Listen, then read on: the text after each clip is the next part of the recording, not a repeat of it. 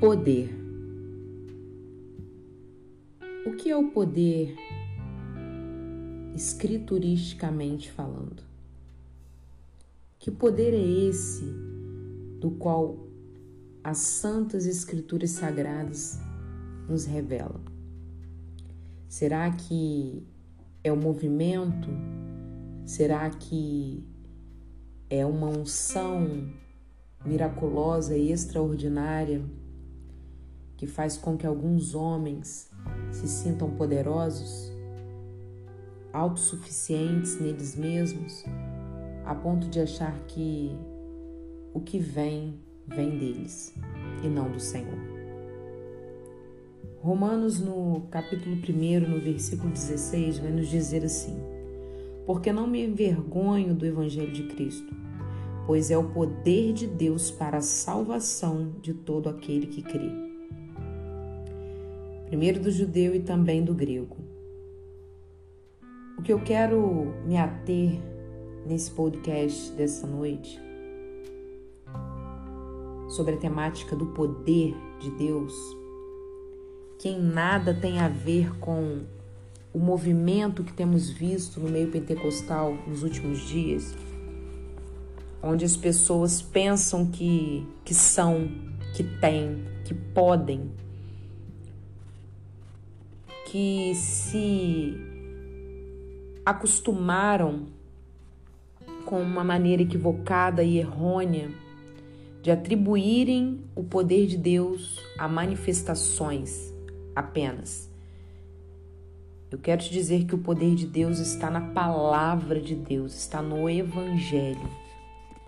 O verdadeiro evangelho trazido a nós por Jesus Cristo e depois proclamado pelos apóstolos que pregaram sua mensagem era uma mensagem de poder. Era uma mensagem que eles afirmavam ser capaz de mudar pessoas radicalmente, transformando as suas vidas daqueles que estavam crendo.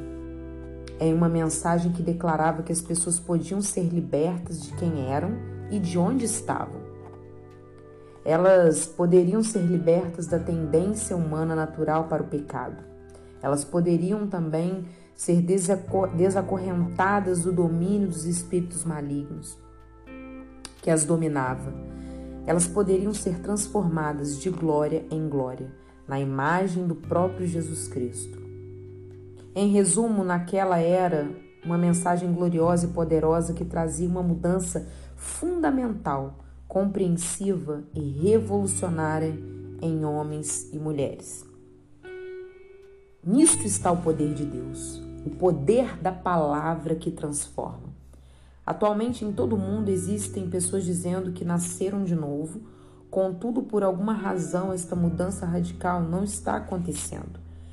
Em muitas, dessas, vidas permanecem da mesma forma, até mesmo se ancorando à hipergraça, acreditando que Deus, por estarmos agora no tempo da graça, que Deus agora não se importa mais com a nossa vida diante dele. Que já fomos resgatados e já estamos salvos e isso basta. Não. Mas precisamos ser transformados. Poucos parecem estar experimentando algo tão poderoso e transformador como as Escrituras descrevem. Não estamos, não, estando, não estamos vendo milhões de pessoas santas. Em vez disso, pouquíssimos estão sendo radicalmente transformados do que eram antes da conversão. Alguns escandalizam o Evangelho, continuam com práticas de pecado que escandalizam e assustam aqueles que são ignorantes quanto ao que diz respeito às Escrituras Sagradas, a ponto de alguns pensarem: por que eu vou ser da igreja? Por que eu vou servir a esse Deus, sendo que ele não foi capaz de transformar a vida de Ciclano, de Fulano? Nosso testemunho a transformação de vida em nós, a partir de nós, prega por si só o poder de Deus. As pessoas têm que olhar para nós, o mundo tem que olhar para nós e ver Cristo em nossa vida, resplandecendo no nosso rosto, em nossas atitudes, em nossas ações, em nossas falas, em nosso comportamento no geral. Esse poder, ele tem que ser transformador. De nada vale eu mudar a minha aparência, o meu estereótipo, se a palavra não for capaz de penetrar no meu interior, promovendo essa transformação de dentro para fora. Uma transformação que vai além daquilo que é visível, mas que é algo que vai mudar a minha essência, a minha natureza. A igreja atual está cheia de indivíduos que não têm vitória sobre o pecado. Suas vidas não estão sendo transformadas. Hora ou outra, estão sempre caindo na prática do pecado.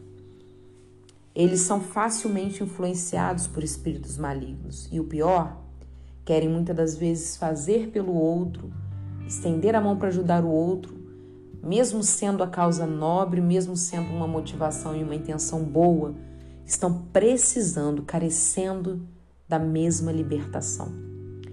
E a palavra de Deus diz que um cego não pode guiar o outro, pois ambos cairão no buraco.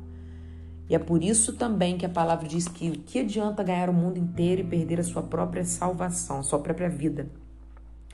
A nossa geração precisa entender que ela precisa primeiro ser curada, primeiro ela precisa ser liberta, para depois ela ter condição de querer levar a libertação ao trem, de querer levar a cura ao trem. O problema é que estamos cheios de pessoas doentes, querendo fazer pelo outro aquilo que elas não fazem por elas mesmas. Primeiro elas precisam se salvar, se alcançar, se encontrar em Deus, serem verdadeiramente libertas pelo poder da palavra de Deus que quebra toda cadeia, que quebra toda corrente de maldição, para que depois elas sejam aptas a levar esse mesmo poder de Deus através da palavra com ousadia, com intrepidez, para libertar os cativos que estão em prisão. Ainda que alguns tenham relances de realidade espiritual durante momentos de louvor ou pregação, na maior parte do tempo, a vida de muitos não estão, não estão transbordando com a presença de Deus.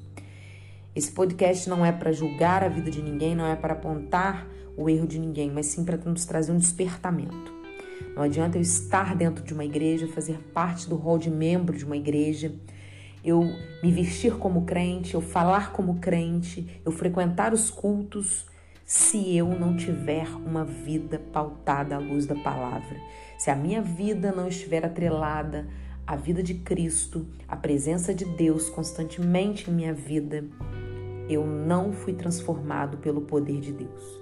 E que poder é esse que muitos afirmam ter? Que autoridade é essa que muitos afirmam ter em Cristo, sendo que não tiveram a sua vida transformada? Precisamos rever os nossos conceitos. Nós precisamos experimentar verdadeiramente da fonte de águas vivas, enchendo-nos completamente com a vida que Jesus proclamou. Não precisamos pesquisar muito para descobrir que a igreja atual está cheia de pecados, em muitos lugares. Adultério, fornicação, mentira, luxúria, inveja, falta de amor, divisões, as divisões estão aflorando muito a cada dia. Indivíduos com fome de poder sobre os outros. Alguns buscando dinheiro para si mesmo e uma série de outros incontestáveis e incontáveis pecados que têm sido comuns. Não estou falando de igreja rotulando denominações, estou falando da igreja que somos nós, cada um de nós ou pelo menos deveríamos ser, uma vez que somos denominados como templo do Espírito Santo de Deus. Qual é então o problema? Onde estamos errando? Por que as boas novas pregadas por Jesus não estão funcionando na vida de muitos daqueles que professam ser cristãos? Na verdade, o erro está em nós mesmos. É no homem não conseguir admitir e reconhecer o seu erro. E o, e, o, e o mais forte é reconhecer e aprender a ter submissão, sujeição, dependência em Deus. O Evangelho não mudou, A palavra é santa, ela é bendita, ela é viva e eficaz.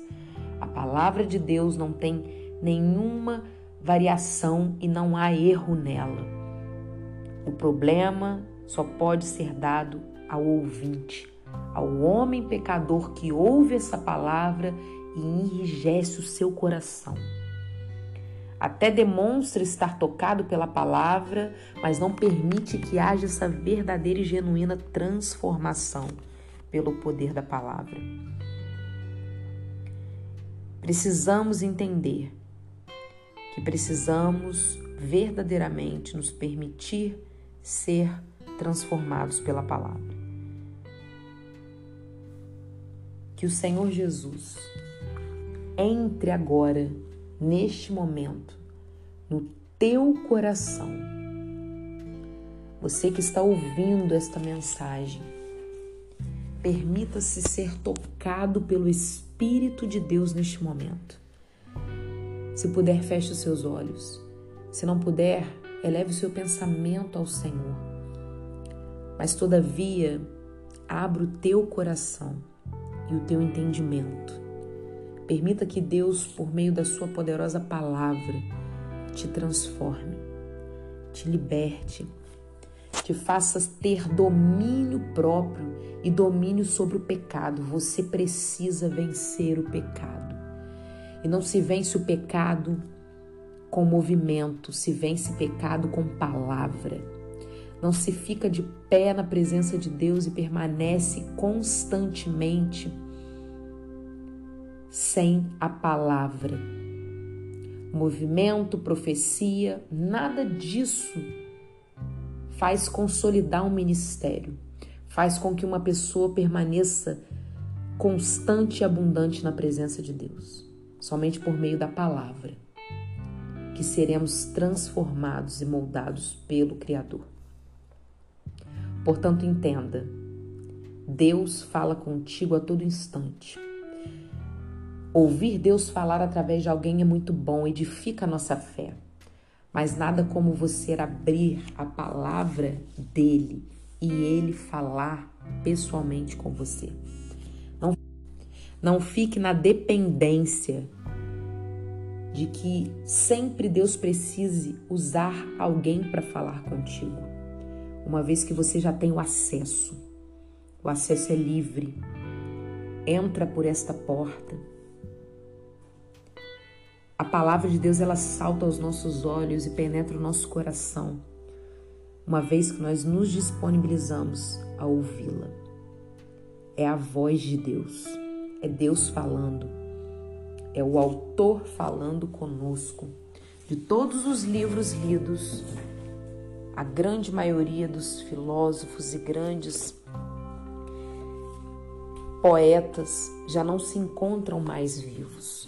A Bíblia Sagrada pode passar o tempo que for, que vai ser o único livro que, quando nós abrimos ele, estamos diante do Autor.